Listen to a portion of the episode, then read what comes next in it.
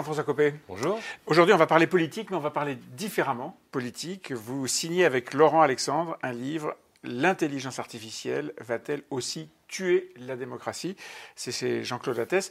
Euh, intelligence artificielle, on va y revenir. Euh, la démocratie, on va en parler, va-t-elle aussi tuer la démocratie parce que l'intelligence artificielle a déjà tué des pans entiers de notre économie? Oui, bien sûr. C'est d'ailleurs euh, l'une des raisons pour lesquelles, avec euh, Laurent Alexandre, j'ai eu envie d'écrire euh, ce livre à deux voix. Parce que je pense qu'il y a un moment où il faut aussi qu'on serve de, de lanceur d'alerte. L'intelligence artificielle, c'est des potentialités extraordinaires notamment dans le domaine de la médecine, de progrès, de technologie, de qualité de vie, euh, incontestablement. Mais c'est aussi, comme tout processus de, de, destruction créatrice, un bien connu, bah aussi des éléments qui ont, euh, qui ont et qui vont détruire encore un certain nombre d'emplois et, modifier la vie. Et donc là, on a deux regards. C'est pas un dialogue, hein, c'est deux contributions successives. Celle de Laurent Alexandre, qui est euh, un scientifique, qui a créé des entreprises et qui aujourd'hui réfléchit beaucoup sur ces sujets, et puis le vôtre, euh, politique et, impliqué évidemment dans la vie citoyenne. Euh, vous dites euh, l'intelligence artificielle, l'IA, peut être une chance si la France et l'Europe se bougent très vite. Oui, en fait, c'est si on ne fait rien qu'on risque d'être dévoré mmh. tout cru. À l'inverse, s'il y a une prise de conscience qu'on peut faire de ce sujet un véritable projet, pour les dix ans qui viennent, là, ça change tout. Le problème, c'est que, euh, et c'est pour ça que j'ai voulu travailler avec Laurent mmh. Alexandre sur ce point, et que je lui réponds d'ailleurs, parce que je ne suis pas d'accord sur tout, même, même si, si, on partage le même diagnostic, c'est qu'en fait, on a une opportunité extraordinaire, mais à condition de la saisir. Et c'est très significatif de voir que l'IA, l'intelligence artificielle, est absente du débat public, que par exemple, M. Macron, dans sa lettre aux Français, euh, n'évoque pas ce sujet, alors qu'il est dans nos smartphones, enfin tout le monde sait maintenant, mmh. que ça va bouleverser les modes de diagnostic médical, les analyses juridiques, euh, les métiers, euh, la vie quotidienne. Et donc, il faut en faire un, objectif. On a pour ça des ingénieurs, des chercheurs, mais ça peut concerner tous les emplois. L'intelligence artificielle, c'est euh, l'invention de ces machines ou la conception de ces machines qui apprennent elles-mêmes des données qu'on leur fournit et de la manière dont répond l'écosystème. Hein. Ah bah, c'est un processus de création permanent. En fait, l'intelligence artificielle, c'est la technique qui consiste à créer des machines qui imitent l'intelligence humaine, qui simule l'intelligence humaine. En et apprenant justement du comportement des humains. Exactement. Alors évidemment, il y a, on l'explique dans le livre, plein de biais, plein de pièges, et ça a des conséquences d'ailleurs sur la vie politique, la démocratie. C'est ce qu'on appelle les fake news, les biais, tout ça évidemment nécessite qu'on l'évoque. Mais il faut aller un peu plus loin, parce que l'objectif c'est de dire mais qu'est-ce qu'on fait pour y répondre? Et c'est ce que nous essayons de faire dans le livre.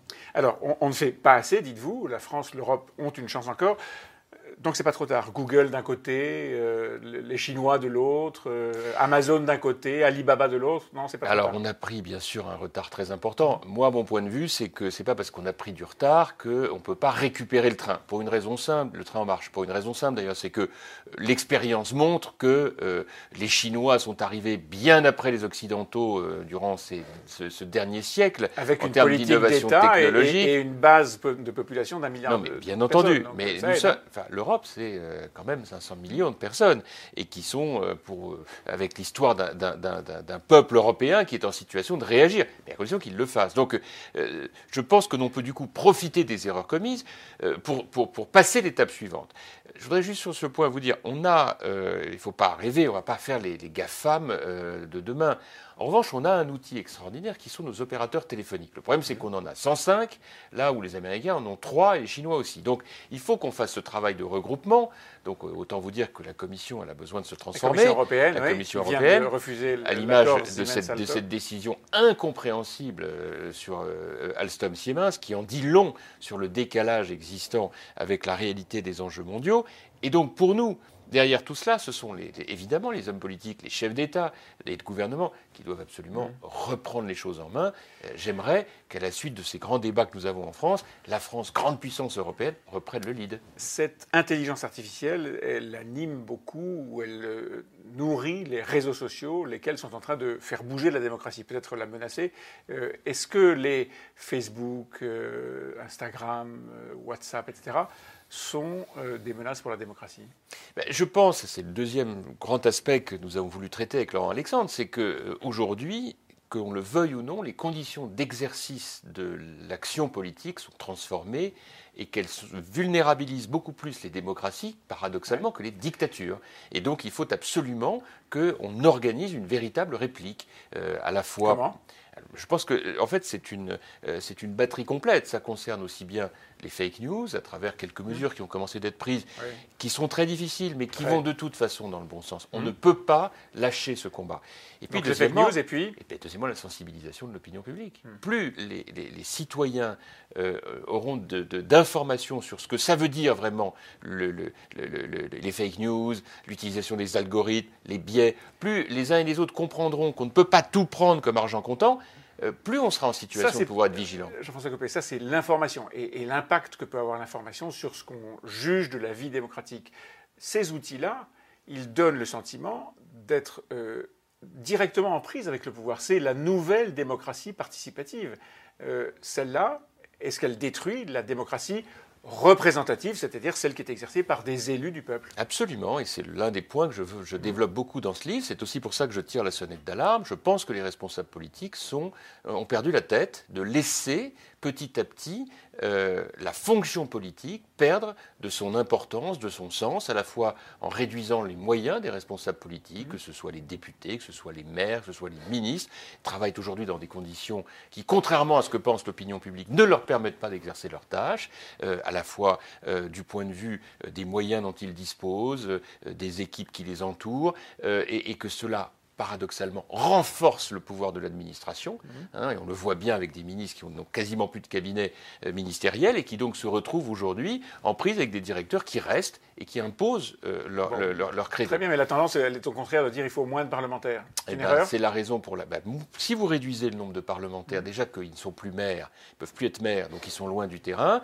eh bien vous aurez un, un éloignement croissant entre Paris et la province. Et donc vous vous trouvez dans une situation qui est extrêmement préoccupante Concrètement, que doit-on faire? Que doivent faire les partis politiques? Que doit faire le gouvernement pour dire, bah, entre autres aux Gilets jaunes, ça n'est pas parce que vous appuyez sur un bouton sur votre smartphone que vous devenez un décideur politique ben, Tout simplement en arrêtant de succomber à toutes les tentations de mode.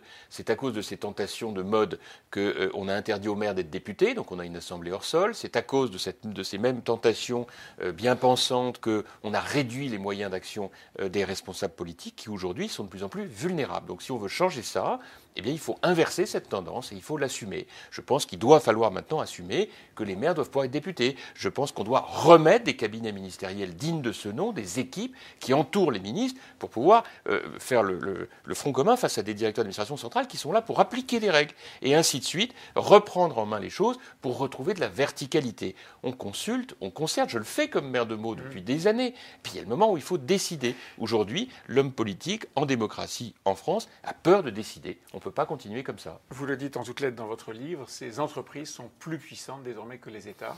Est-ce qu'elles doivent être intégrées dans un système de gouvernance mondiale?